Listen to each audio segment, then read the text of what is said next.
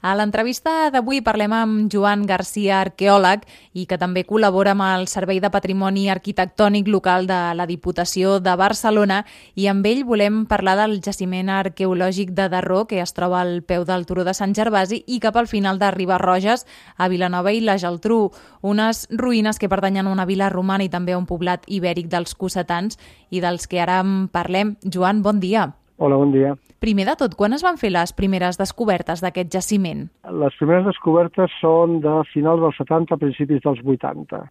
Darró és dels jaciments arqueològics aquí a Catalunya que es porta més temps excavant doncs des de pràcticament des d'aquestes dates finals dels, 8, dels 70, principis dels 80 del segle XX, i actualment encara fem petites excavacions al mes d'agost i principis de setembre, per tant portem molt de temps. De fet, ara eh, ja ens has començat a explicar, el proper mes a l'agost teniu una nova, una nova excavació. Sí, bueno, la idea, eh, el 2015 l'Ajuntament de Vilanova es va posar en contacte amb el Servei de Patrimoni Arquitectònic de la Diputació perquè volien reactivar les excavacions que havien quedat aturades a finals del segle XX. Aquesta vegada serà la cinquena vegada que ho fem venen, no sé, entre 12 i 15 persones, eh, treballem durant aquestes dues setmanes, en aquest cas serà entre el 26 d'agost i el 6 de setembre. És una excavació amb la qual no tenim pressa i l'objectiu és explicar el mètode d'excavació, explicar com es classifica la ceràmica, ensenyar una sèrie d'estris que fem servir a arqueòlegs habitualment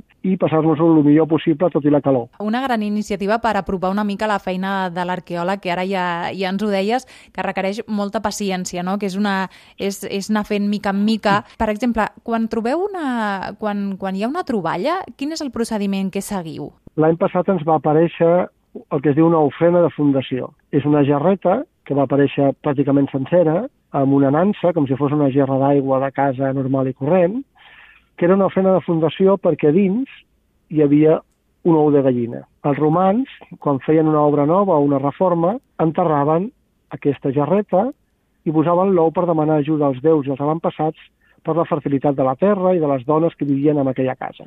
Què van fer? El següent fase va ser excavar l'interior de la peça. Un cop va acabar l'excavació la van portar al Museu Víctor Balaguer, que col·labora amb nosaltres, deixant les instal·lacions i estem molt agraïts per això, i vam procedir a la neteja de la peça. La neteja de la peça ens va facilitar que tenia la peça, a la part exterior, una inscripció amb el nom d'un individu. I, Joan, en tots aquests anys, eh, gràcies a les restes arqueològiques que, que heu trobat, què heu pogut saber d'aquesta vila romana i d'aquest poblat ibèric?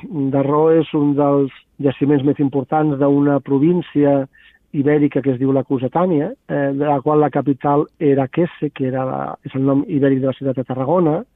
Sabem que els ibers van viure a Darró entre el segle V i el segle I abans de Crist, fins que arriben els romans i s'acaba el període ibèric d'una forma entre violenta i contínua. Eh, sabem que els ibers eh, vivien inicialment a sobre del turó de Sant Gervasi, Sabem que la part de dalt possiblement seria la part més potent a nivell polític, administratiu, religiós, etc. Romans què sabem? Pues que els romans, quan es consolida el domini romà a la península ibèrica, comencen a construir ciutats, vies de comunicació i viles romanes. El que tenim a Darró, igual que d'altres, moltes poblacions de l'imperi romà, aquí a, a Catalunya, a la resta de l'Estat, a tota Europa, una vila romana ja no és un poblat, sinó que és una casa i que tenia una part productiva fonamentalment dedicada a la viticultura, és a dir, a la producció de vi, oli, cereals i comerç, i una part residencial, que era una part, diguem-ne, més luxosa on vivia aquest individu. I aquest eh, jaciment, Joan, es pot conèixer de primera mà? Està obert al públic? Sí, mira, el, la Diputació de Barcelona va entrar aquí de forma de forma molt potent, perquè va ser sol·licitat la seva intervenció per part de l'Ajuntament de Vilanova, des de mitjans dels anys eh,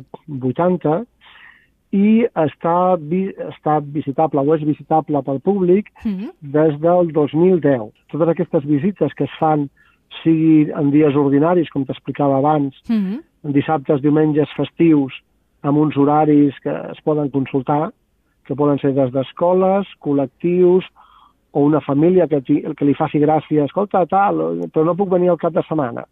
Eh, he de venir un dimarts, pues, és molt senzilla Uh -huh. eh, es localitza el meu telèfon, que està allà posat i que uh -huh. es pot trobar a la web també, i eh, em, eh, em truquen i quedem entre els dos, escolta, el dia que sigui, li vagi bé a ells i a mi, i se'ls fa la visita. La visita es fa en castellà, en català i en anglès.